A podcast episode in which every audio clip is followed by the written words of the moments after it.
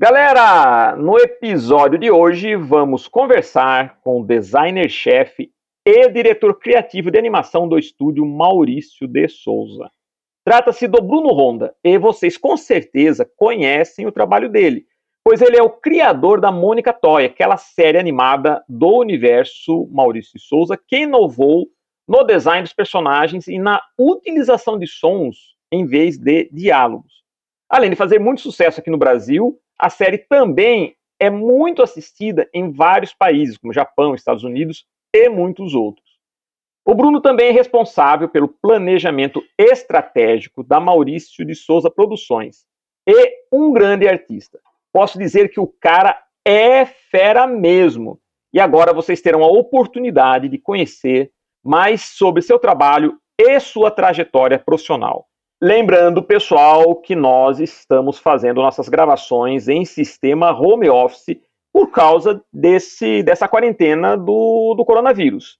Então, se por acaso houver uma pequena interferência, pedimos a compreensão de todos vocês, que estamos sempre trabalhando para proporcionar o melhor conteúdo aqui no Pod Geek.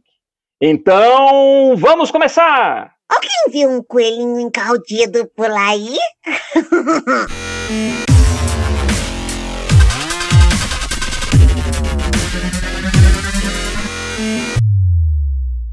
Bruno, antes de mais nada, muito obrigado por estar aqui no, no Pod Geek tá? e conversar com o nosso, nosso público. Muito obrigado mesmo. E vamos começar conhecendo um pouco de sua história. Queria que você falasse como que você começou a se interessar pela arte, como isso te levou a se tornar um designer. Putz, é uma coisa que, que eu sempre, uma reflexão que eu sempre gosto de trazer e gosto de falar, é que eu acho que dessa galera que, que desenha, né? E daí incluo. Eu acho que eu vou, eu vou contar uma história que parece com a sua também, uhum. É que a criançada, nós, como seres humanos, né, como crianças, todos nós gostamos e desenhamos desde pequeno, sabe? E é o que eu sempre falo, que eu não sou o cara que de repente começou a desenhar, eu sou muito mais a criança que não parou, né? E daí quando você pega e que estou desenhando desde os 4, 3, 4 anos de idade, eu posso falar que eu já acumulei 37 anos de experiência em desenho, né? E daí não tem como, você vai evoluindo e vai melhorando. Então, é, eu tenho lembranças muito vívidas da minha mãe me ensinando a desenhar quadriculado, sabe? A gente pegava as capas do Disney especial que tinha cinco, seis personagens, oito personagens, quadriculava e eu fazia numas cartolinas grandões assim, sabe? E aquilo me despertou interesse. E eu acho que a gente acaba virando um, um exercício de um ciclo mais virtuoso, assim, porque daí, assim como tem criança que tem mais habilidade para jogar bola, tem criança que tem mais habilidade em matemática, tem criança que tem mais habilidade para cozinha, e você tem um conjunto de habilidades cognitivas e de, e de coordenação motora que os resultados dos seus desenhos acabam ficando mais, mais legais aos olhos dos adultos, que daí começa a girar um, um ciclo de incentivo, sabe? Minha mãe me colocou em escolas de desenho, eu lembro de ganhar dos meus tios blocos de desenho, material de desenho, sabe? E isso vai, vai virando um incentivo extra, né? E daí daí a história não para. Daí você acaba não parando de desenhar. Você vira o moleque ali da oitava série que os amigos pedem para desenhar no caderno, você fica desenhando na carteira, você faz caricatura dos professores, chama a atenção dos professores. Daí quando vê, você fez a camiseta da formatura e, e daí é uma, é uma roda que ela vai sempre ganhando tração para continuar girando, né? Sempre tem alguém ali que te ajuda e dá um pouquinho de energia para a roda não parar. Uma coisa é, que você falou, né, com relação à criança, que a gente trabalha com 30 anos, a gente tem escola e temos turmas infantis também, que é aquela coisa do que as pessoas acham que é o dom, né, que você já nasce sabendo tudo, e não, e tudo é um processo contínuo de, de aprendizado, como você falou, sua mãe estimulou muito isso em você, né, você gostava de, de, de desenho, você já tinha isso dentro de você, então você já tinha o dom no sentido de que você tinha uma predisposição para a arte, mas se isso não fosse estimulado, não ia adiantar nada. Você não ia virar um artista simplesmente porque tem um dom. Você teve um processo. E, e, outra coisa que eu queria que você completasse também, mais uma curiosidade, você falou que desenhava o Disney especial. Nessa época você já gostava do, do, do, do Maurício? Já desenhava coisa do Maurício também? eu acho que todo mundo ali que, que, se, intera, que se interessava por, por leitura, né? E também agradeço muito é, lá em casa, a gente sempre foi uma família que leu bastante, né? E não tem como, eu me interessava por Disney e me interessava por, por Maurício, né? E uma coisa que é muito engraçado é que eu não desenhava tanto Maurício de Souza porque eu achava os personagens da Disney infinitamente mais fáceis de desenhar. Pois é, cara. E é por causa dessa simplicidade que o que tem no traço do Maurício e que até não só não o do Maurício só ele, né, que é que é uma coisa que sempre foi dele, mas que depois nos anos 80 que passou pelos processos de fofolização, né, que também tem um trabalho muito muito forte da da Emi Acosta, né, que, que que meio que consolidou esse traço redondinho e fofinho. Meu, é difícil demais de desenhar. E eu desistia, porque eu fazia a turma da Mônica e sempre parecia aquelas Mônica de muro de escolinha, assim, sabe? Ficava muito torto. E é muito engraçado que pela quantidade de, de, de detalhes que tinha um Pateta ou um Pato Donald, para mim, aquilo lá é, eram pequenos manuais que me facilitavam chegar no resultado mais maneiro, né? Então eu achava muito mais fácil desenhar a mitologia Disney do que desenhar a Turma da Mônica. Olha, eu vou falar, só abrindo aqui um parênteses também com relação ao, ao desenho do Maurício. Eu era criança, como te falei, sou um pouquinho mais antigo que você, né? Para você ver como que o Maurício ele atravessa gerações, né? Isso é uma coisa impressionante. Sim. Mas a primeira vez que eu vi uma revista em quadrinhos da Turma da Mônica, até me lembro da, da, da, da capa, acho que era a Mônica que estava passando, pintando, acho, com, com patinete, alguma coisa assim. Né? Mas uma coisa que me chamou a atenção é, e que essa questão do design, você vê, a gente é criança, né? Eu tinha quanto? Devia ter uns sete anos. Foi em 73, eu acho. E que me chamou muito a atenção, cara, o desenho do Maurício, ele é, ele é muito, muito diferente. Ele tem um, um design, né? Os personagens, mesmo na época, você fala que realmente houve esse processo de atualização, né? De se tornarem mais fofinhos tudo, mas a, a, a, a síntese do personagem, da, do estilo do Maurício não mudou. Que eu vou te falar o que eu acho muito bacana. Aquele pé chato, nunca tinha visto aquilo, cara. O pé, aquele pezinho chato, e pé é pé mesmo, né? E era louco que aqueles que usavam sapato tinha dedos. Quando o, o Cebolinha tirava Sim. o sapato, tinha dedos, mas a Mônica não tinha, a Magali não tinha, o Cascão não tinha. E a estrutura da cabeça, aquela Sim. cabeça com aquela orelha, eu nunca tinha visto aquilo. Eu acho que esse design é uma coisa muito louca, cara, me chamou muito a atenção. Havia alguma coisa naquilo que atraía. É como mais ou menos as orelhas do Mickey Mouse. Aquela forma redonda da cabeça do Mickey, aquelas duas orelhas pretas, né, negras, vamos dizer assim, né? Você não vê o desenho de uma orelha de um rato, você vê aquela. Né, mas então, aquilo fez, me, me, me atraiu de uma tal maneira que até hoje eu fico fascinado por isso. Para você chegar nisso, cara, não é. É um negócio assim, é uma inspiração, envolve muitas coisas, né? Mas é genial, sinceramente é genial. É, e quando, quando já dando um salto no tempo, depois a gente volta, mas quando eu entrei na Maurício, em 2011, e eu fui lá para trabalhar, para fundar o departamento de design lá, né? Até tinha já um departamento que trabalhava com licenciamento de produto, mas que ele era mais focado em merchandising. E eu levei um, um conceito um pouco mais amplo de design, que é, que é planejamento de projetos, sabe? É, é estética função, forma e projeto, Sim. né? E um, um, um dos projetos que, que eu apresentei, a gente chama com, com muito carinho de olhões, né? uhum. né? Que foi uma série de, de produtos que virou depois o cartão de visita da, da turma da Mônica, que era um super zoom em detalhes da, da turma, porque eu acreditava e acredito que, ainda mais quando a gente fala de Brasil, os dentes da Mônica são tão reconhecíveis quanto as orelhas do Mickey aqui, sabe? Sim. Porque é baseado num universo magético, com cores primárias, sabe? Que tem um, um, um, poder visual impressionante. E até foi, foi bem interessante, porque o Maurício, ele é, um, é, ele é desenhista, né? O lance dele, apesar de ele ser um criador e ser um empresário, fundamentalmente ele é um desenhista.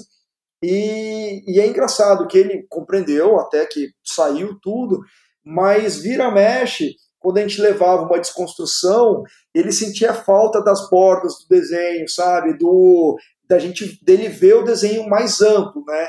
Então, no final a gente acabou consolidando uma linguagem que foi interessante, mas com certeza aqui no Brasil e até por conta do, do quanto foi forte o aspecto estético do, do que o Maurício criou lá em 59, a gente tem, tem a iconografia do Maurício tão forte quanto é uma iconografia do Mickey ou do Batman, sabe? Quando a gente fala em um aspecto global. Uma coisa interessante, né? Antes de continuar, você está falando do Maurício, vamos discutir aqui um pouco. A, a, a entrevista é sobre você, mas como você está ligado ao Maurício, então é legal até discutir algumas coisas, que você é um designer. O estilo do Maurício foi é, é uma coisa que eu sempre penso do artista. O estilo dele foi algo planejado, estudado, ou foi algo espontâneo e depois ou vocês que estão lá foram estudando e não sei se eu consegui me expressar bem. Ou seja, esse estilo que a gente fala da, da, da do pé chato, do, da orelha, da, do, da forma da cabeça, foi algo espontâneo, isso estava dentro do Maurício, ou ele pesquisou, estudou chegou lá? Como que você, que está lá dentro do universo do Maurício, pode explicar para gente? Putz, eu, a, a, minha visão é que o Maurício, é, apesar dele, dele não se, se auto-intitular tipo um acadêmico, sabe, de, de, da, das belas artes, assim, né, porque ele sempre falou que a, que a vida dele foi fluindo e ele foi tomando decisões felizes e as coisas foram, funcionando, né, mas, até porque o Maurício é uma pessoa extremamente inteligente, é, eu acho que ele internalizou muito das referências que ele foi vendo, sabe? E é, e é o processo de busca de estilo próprio de todo artista, né? Isso acaba acontecendo na jornada de todo artista. E eu acho que coisas que ele viu ao longo da infância e juventude dele inteira, ele foi construindo e desconstruindo, construindo e desconstruindo até que ele chegou num, num primeiro resultado que foi super vencedor para ele, agradou a ele e ele conseguiu pegar aquilo que ele montou e transformar numa obra que foi a base de toda a mitologia mauriciana. E, mas eu acho que foi a junção dessa inteligência não, não programada com, com um encontro fortuito de, de variáveis, sabe? Isso, na, na, minha visão, conhecendo ele, e, e hoje eu posso falar que eu sou estudioso, entre aspas, da obra dele, né? porque você precisa entender e aprender muito, não só em várias entrevistas, também entre aspas, com Maurício ao longo desses últimos quase 10 anos, sabe? Mas de tanto ler, tanto ver tanto retomar e entender o que está embaixo do capô daquela obra, sabe? Então eu acho que ele chegou no resultado que foi interessante para ele, que, que, que ele conseguia extravasar as histórias que ele tinha na cabeça dele. Isso encaixou com, com um gosto pessoal geral do Brasil, né, do, do, do, público, e eu acho que não tinha a ver com aspecto visual, o aspecto visual era muito mais o meio de transporte das ideias, sabe?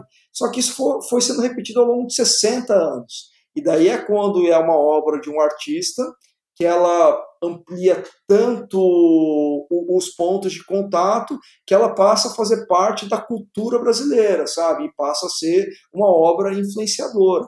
Então, respondendo pragmaticamente a sua pergunta, Magno, eu acho que é uma junção de duas coisas, sabe?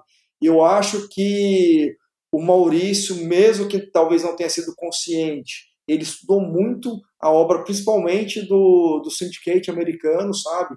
Não só os tiristas, mas também a obra de Disney que ia para o cinema, sabe?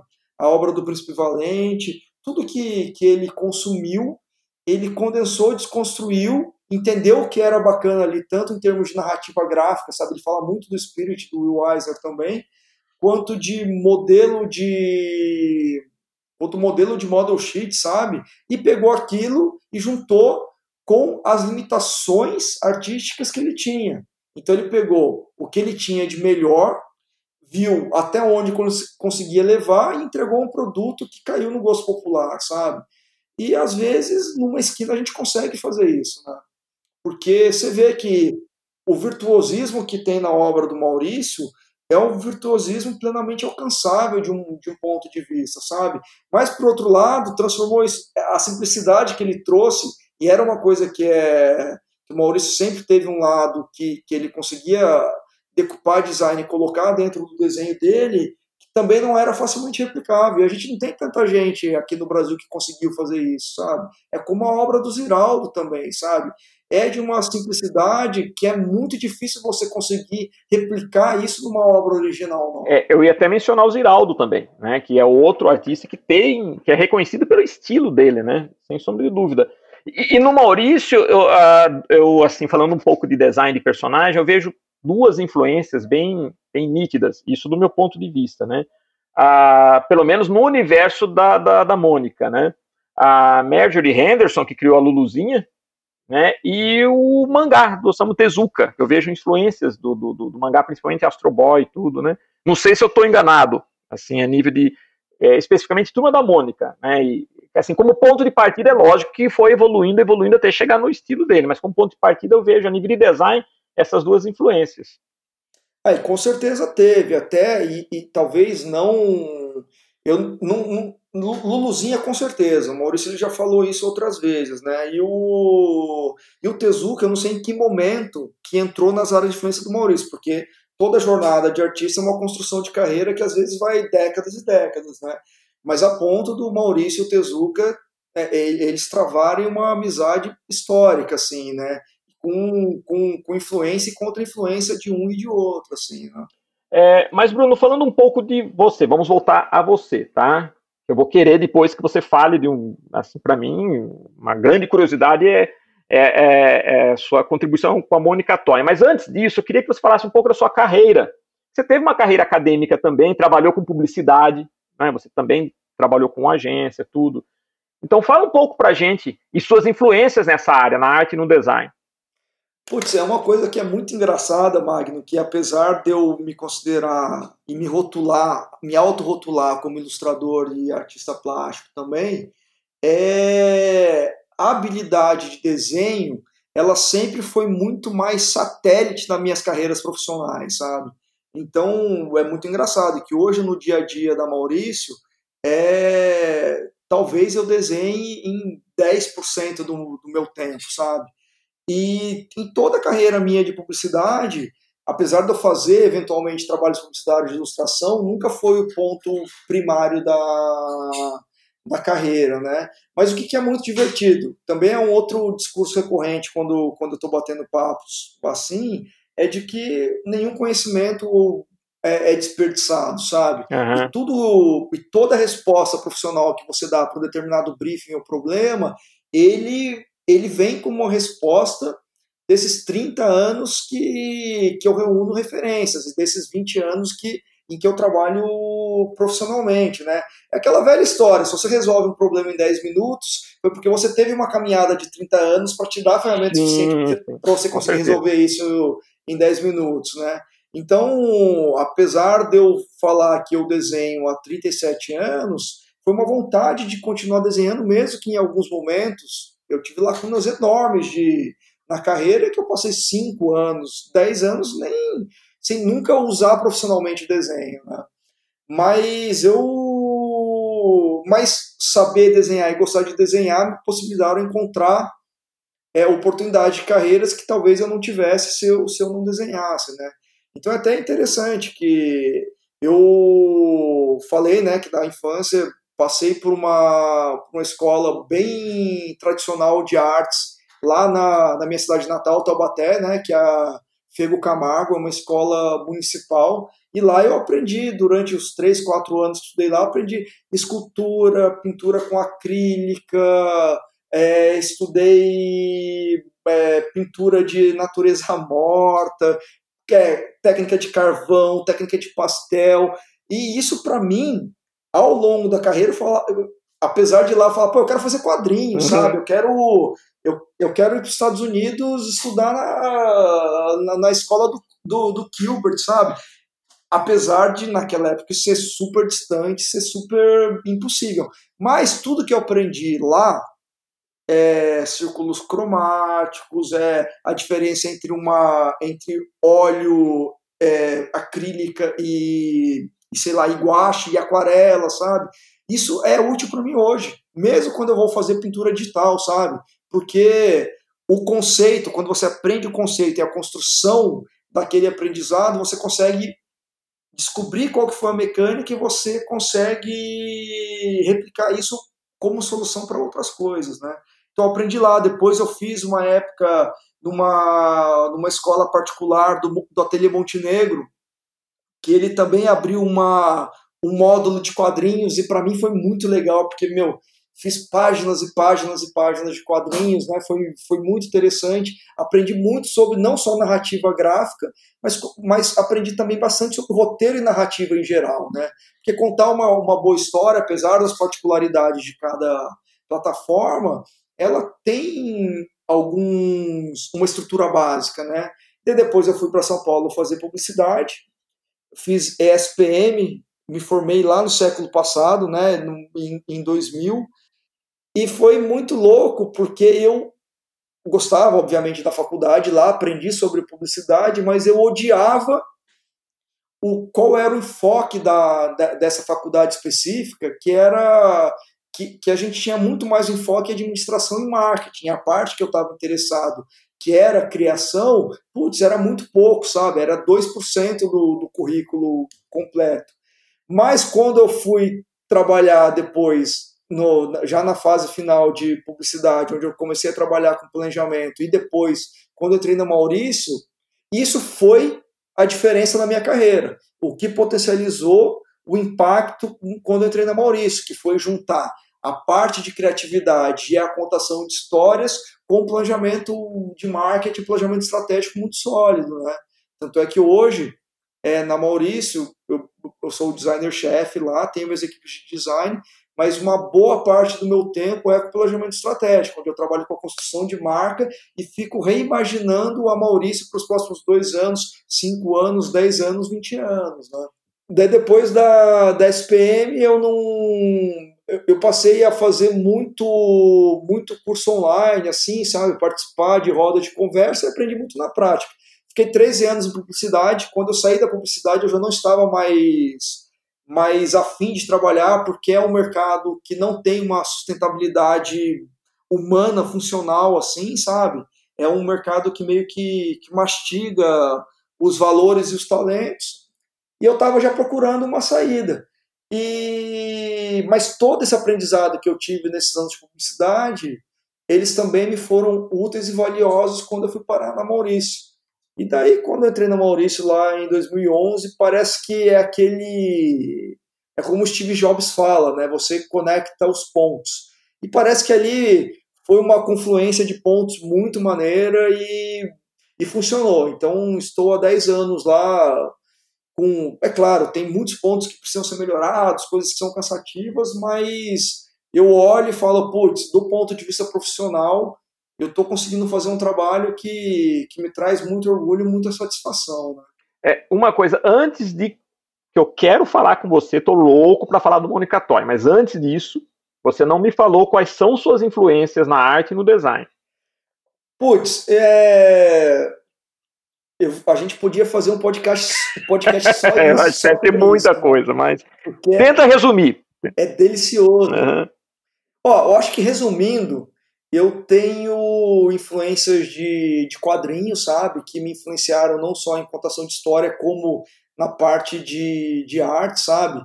Eu acho que, pegando no geral, a minha influência maior é o Will Eisner mesmo. Porque uhum. não só pela fineza da arte que ele tem, sabe? Não só a arte do desenho, mas tanto na narrativa sequencial, que, meu, é muito legal mas eu gosto muito de estudar o Will Eisner pela finesse na arte final, sabe? Mas a minha parte do trabalho autoral, que é a parte como ilustrador, eu gosto muito de, de fazer arte final com nanquim ou com fudepen, né? Que é um nanquim mais limpo, né? Que, que a gente não faz tanta sujeira para trabalhar. Então, o Will Eisner, para mim, é o, ele é o pacote completo, sabe? Ele foi um cara que ele teve uma visão de negócio, teve um momento que ele precisou usar a arte dele aplicada para mil coisas que o coração dele acreditava, e ainda quando ele já estava, talvez, na segunda metade da carreira, ele simplesmente inventou um conceito que conectava literatura com, com quadrinhos, sabe? Então, se eu fosse colocar, talvez, a, o primeiro, a, a, primeira grande influência é o Eisner, sabe? Daí depois eu tenho também toda a galera, a galera que foi desbravar o quadrinho de comics americanos no, no sei lá, na, na, na, metade dos anos 90, sabe? Então o, o Deodato, a gente tem o Roger Cruz, que foi o cara que me fez apaixonar por desenho, quadrinhos, assim, sabe? Falei, caramba, é um cara brasileiro, ele tá fazendo isso isso é muito legal, tal, que foi naquele boom da, da Image, né, que o, o Cruz ele navegou sobre isso, mas o que foi muito mais legal e para mim foi extremamente gratificante foi depois conhecer o trabalho autoral do, do Cruz, sabe, acompanhar quando ele lançou shampoo, sabe, tudo que ele vem feito com trabalho de aquarela, meu, e ele é um artista assim é impressionante, né? É, é, é, ele é muito completo. Então também é uma influência que eu trago para caramba. Então, Bruno, você mencionou Roger Cruz e Deodato, são dois, dois profissionais que a gente quer trazer aqui no Pod Geek, porque realmente, uh, a nível de influência artística, não só no estilo super-herói, mas como você falou, eles têm trabalhos autorais que são maravilhosos, né? Fugindo da, dessa construção Marvel, DC, eles têm também projetos onde mostram que tem uma técnica, que eles têm um estilo que é, assim, realmente maravilhoso. Sim, e, e, e, uma coisa que é muito interessante quando a gente olha na, na carreira deles, e eu tô falando, é o olhar do espectador de uhum. fora, né? É que, que é muito interessante, que é uma reflexão que a gente pode fazer sobre o Brasil, né? Que o Brasil, ele é um celeiro de talentos, né? É enorme, a gente tem muita gente talentosa aqui. Quando você pega um brasileiro ou uma brasileira e passa por um circuito de uma indústria que é muito mais amadurecida, a gente vê que a gente sempre consegue chegar nos picos mais altos dessa indústria, sabe? Então, isso é uma reflexão muito legal para imaginar que um do talvez uma das missões de quem quer trabalhar com economia criativa no Brasil é ajudar a fundamentar as estruturas dessas várias indústrias, né? É ver como que a gente consegue pegar a indústria de animação e transformar a animação num modelo de negócio sustentável e que consiga é, virar um modelo de negócio que, que seja auto-irrigável né, com, com financiamento. Quadrinhos também, a gente tem visto, a gente teve um boom do, do quadrinho independente baseado na, na indústria de nessa nova indústria de eventos, sabe? Uhum. Que a gente conseguiu ver vários artistas encontraram uma autossustentabilidade, né? Porque a gente tem muita gente boa fazendo um bom trabalho, mas nem sempre é um, é um trabalho que ele seja eficaz e eficiente no, no, no, na questão de conseguir manter uma sustentabilidade de décadas, né? E é por isso que também, trazendo aqui o case do, do, do, do chefinho, né, do Maurício, e que ele é um case interessante de ver. Quando você lê a biografia dele, você vê a quantidade de abordagem alternativa de solução de problema que esse cara teve ao longo da vida, sabe? Que ele quebrou a cara pra caramba também, mas ele estava sempre procurando, sempre buscando, e você planta 10 lavouras diferentes, de 10 qualidades diferentes de, de vegetais, para que uma funcione, sabe? E daí você tem uma ou duas funcionando que vão te dando fôlego para você plantar outras coisas, né? Então tem que sempre pensar em como ter essa abordagem alternativa de, de, de de receita, né? Ah, ah, eu, eu, conheci seu trabalho através da, da Mônica Toy. É, quando eu vi a, a, primeira animação, eu achei aquilo sensacional porque era, era um toy art animado. Depois acabei descobrindo que você era o responsável pela criação do design, tudo. E de certa forma virei seu fã por causa desse design, né? É, conversamos aqui com o Nicolossi e ele acabou revelando até alguns detalhes dos bastidores da produção, inclusive do uso dos sons e ruídos em vez de diálogos, que eu achei genial. É, ele falou que ele fez os sons com a própria voz. Eu queria que você contasse todo o processo de criação da Mônica Toy e como surgiu essa ideia, porque parece-me que você fez a Mônica Toy antes até de apresentar para o Maurício, né? Era uma coisa que você estava fazendo tudo, e através desse projeto que você acabou entrando na, na, na, na Maurício Souza Produções. Então explica pra gente toda essa história aí. Pô, é, é, é muito legal, emendando com o papo que a gente está falando de, de influência antes, é que, a, além dos autores, a, é, a gente é sempre influenciado por grandes áreas de, de criação, né? E o lance com Toy Art eu sempre gostei muito, muito, muito, muito, porque quando eu, eu considero que ele é o encontro exato entre desenho e design, sabe? Porque você tem que trabalhar muitas vezes com, com, soluções minimalistas e que tem que preservar a informação e a comunicação, né? Uhum. Então até numa, na época que eu trabalhava com publicidade ainda, eu pirava muito. Só que a Toy Art sempre foi até antes de um fenômeno funko, né, funko da vida assim, né?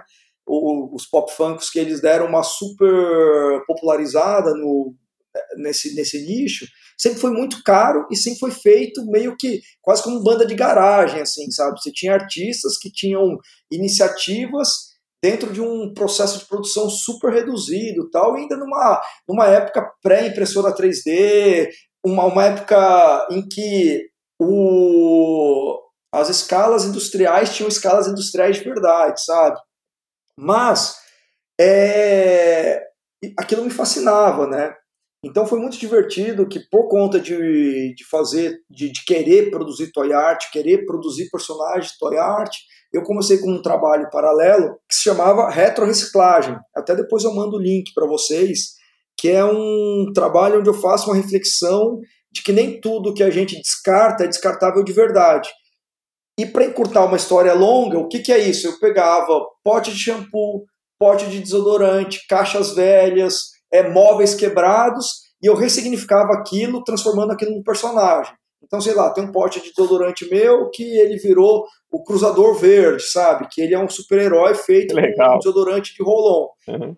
E isso daí foi um trabalho que eu, que eu comecei mais ou menos ali em 2006, 2007, e ele ganhou um corpo inesperado, putz, virou, fiz exposições inclusive fora do Brasil, várias assim, sabe?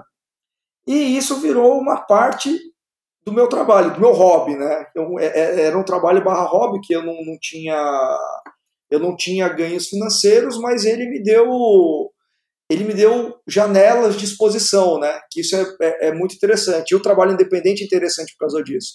Você se você se aperfeiçoa no seu trabalho e você, na era pós-internet, você vai ganhando espaços de, de exposição do seu trabalho. Bom, isso daí ficava tudo reunido na minha mesa de direção de arte na época de, de publicidade, sabe? Até que rolou, rolou um dia que uma amiga em comum, é, era amiga da Mônica e trabalhava comigo lá na agência, ela falou, pô, você gosta desses negócios de, de toy art, de, de anime, né? Já relacionando um monte de coisas que eu gosto, mas que não, não necessariamente elas têm contato, né? Mas ele falou, pô, a Mônica, pessoa física, vai fazer 50 anos, né? E eu tô fazendo a festa dela, que tem a ver um pouco com quadrinhos, a gente quer fazer um negócio meio toy art, você não quer fazer a cenografia de, dessa festa? Eu falei, putz, eu adoro a Turma da Mônica, sou fã, mas meu, fazer a cenografia é muita coisa, não consigo, filho pequeno tal, mas eu tenho uma ideia para um convite, que isso eu gostaria de gostaria de fazer esse convitinho, né? E, e eu falei, ah, então beleza, faz o convite aí. E o que, que eu fiz de convite? Até por gostar de, de toy art, eu estava pesquisando alternativas de fazer os meus toy arts.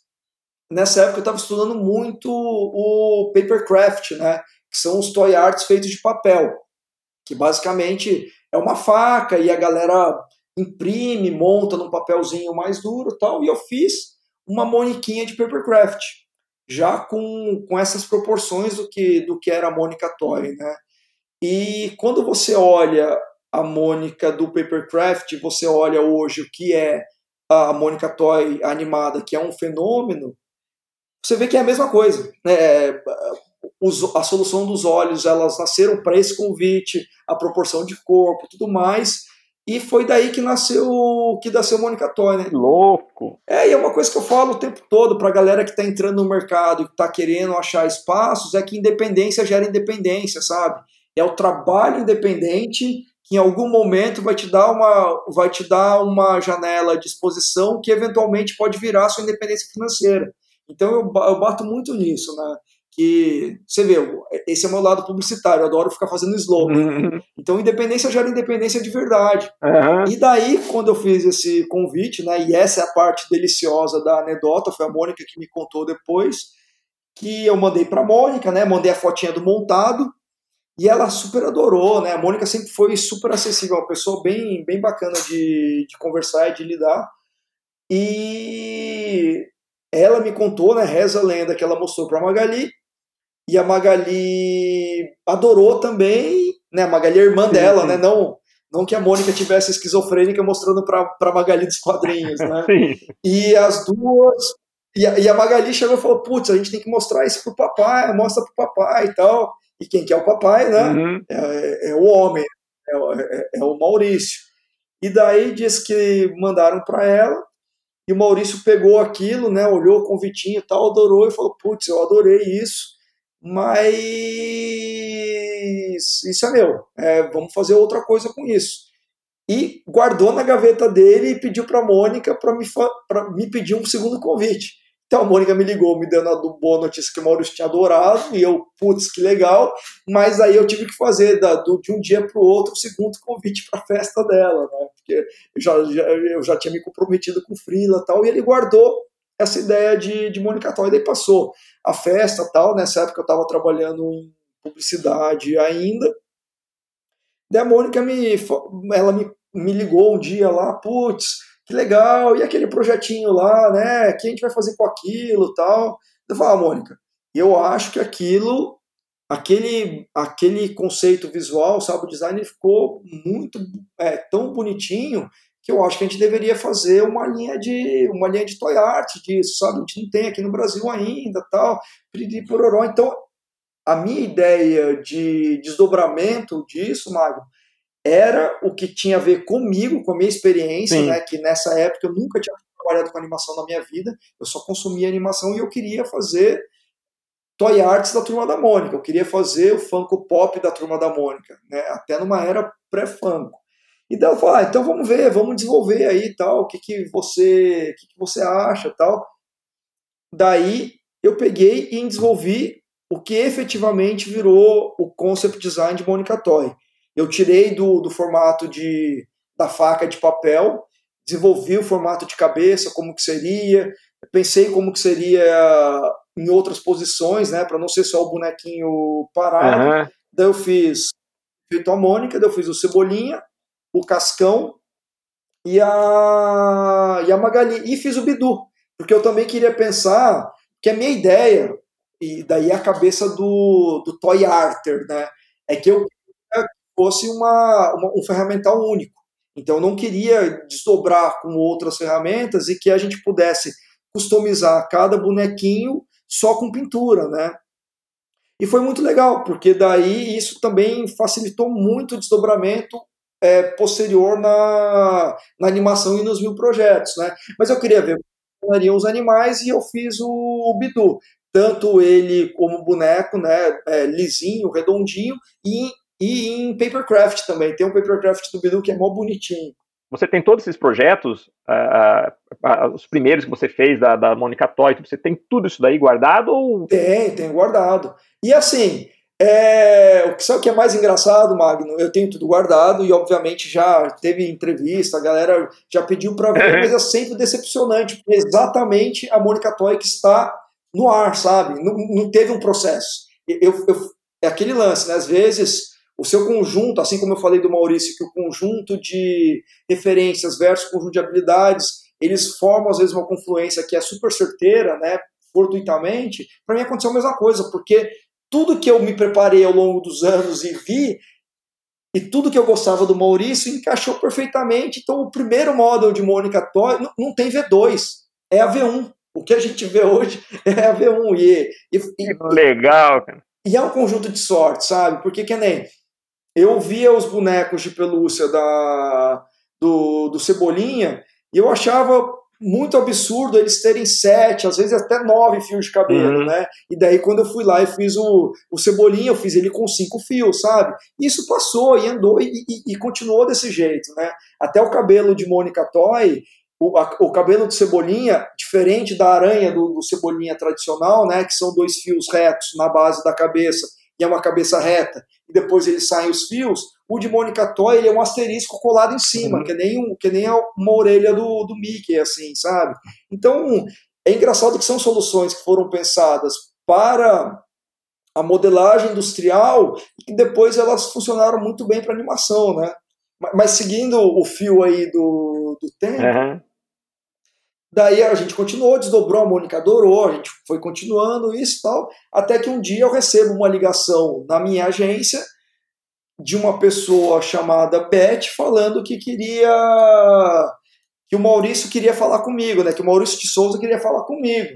E eu atendi a ligação e falei, ah, até parece, né? Quem que é que tá ligando aí? Eu, eu achei que era algum dos meus amigos, me zoando, até porque eu tinha feito esse projetinho uhum, aí, né? Uhum. E que eu, porque eu tava fazendo freelances para a turma da Mônica, né? E no final era mesmo, era, era o Maurício, era a secretária do Maurício, que a Mônica mostrou mais algumas coisas, mostrou esses bonecos de, de toy aí, e conseguiu uma, uma agenda com ele, né? Aí me foi muito legal, eu fui lá conversar com ele e nada de proposta de emprego, nada do uhum. ponto de vista profissional, nada. Era o Maurício estava curioso para ver quem estava desenhando aquelas coisas que para ele estavam bonitinhas com os personagens dele, sabe? Não, não era uma reunião de trabalho, uhum. né? E na, no começo até saí meio decepcionado. Falei, putz, vou ver o Maurício vou sair lá com, um emprego, sabe? Vou... E não foi, foi um bate-papo, meu, de duas horas e meia de, de um cara muito curioso e muito interessado. E ele contou várias histórias da, da vida dele também, sabe? E eu saí decepcionado, mas depois, quando você pensa em retrospectiva, eu falei, puta, que legal, sabe? Como que um trabalho independente, que foi é, teve um, uma coisa encadeando na outra, que atraiu a atenção de uma pessoa que talvez seja, esteja entre os 100 brasileiros, maiores brasileiros, sabe? De, de, de, em tamanho de impacto e de obra, né? E até uma coisa que é engraçado. Eu estava lá esperando, né, sair na hora do almoço da, da agência, fui para lá, e daí me colocaram numa sala de reunião e naquela expectativa maluca, coração acelerado, né? Uma história que, que eu contei já 100 vezes, mas é muito, mas toda vez é, é, é muito engraçado. Coraçãozão acelerado, a perna mole, sabe? É, sabe aquela sensação meio semifebril, assim, sabe? Se eu, se eu fizesse quatro polichinelos ali, eu ia cair desmaiado, sabe? E daí lá aquela expectativa tal, daqui a pouco eu escuto um assovio, que o Maurício ele anda pelos corredores assoviando lá, né? E tipo, abre a porta e entra o Maurício, né? E daí eu não conhecia, não o conhecia pessoalmente, só tinha visto em entrevistas. E daí qual que foi a primeira coisa que eu pensei, né? Na hora que o Maurício entrou? Tipo, caramba, como ele é pequeno, ele é muito naninho, ele é menor do que eu. É aquelas coisas que a gente pira, né? Eu, eu acho que, pelo tamanho do nome, talvez eu esperasse que entrasse o Maurício de 4 metros de, de altura. Sabe? Imaginário que não e faz. Foi isso né? que eu pensei. É muito louco. Falei, nossa, ele é muito pequeno, que engraçado, né? E daí, eu conversando com ele, mas essa ideia ficava voltando insistentemente na minha, na minha cabeça. Né? Opa, opa, pessoal, calma aí, que infelizmente teremos que interromper nosso papo com Bruno Honda, que tá muito muito bacana mesmo. Mas fiquem tranquilos que vamos continuar na próxima semana, porque o Bruno ainda tem muita história legal para contar. E ele gosta de conversar. E isso que é legal. Bem, aguardamos vocês na próxima semana e fica aqui aquela nossa mensagem de sempre. Sejam heróis!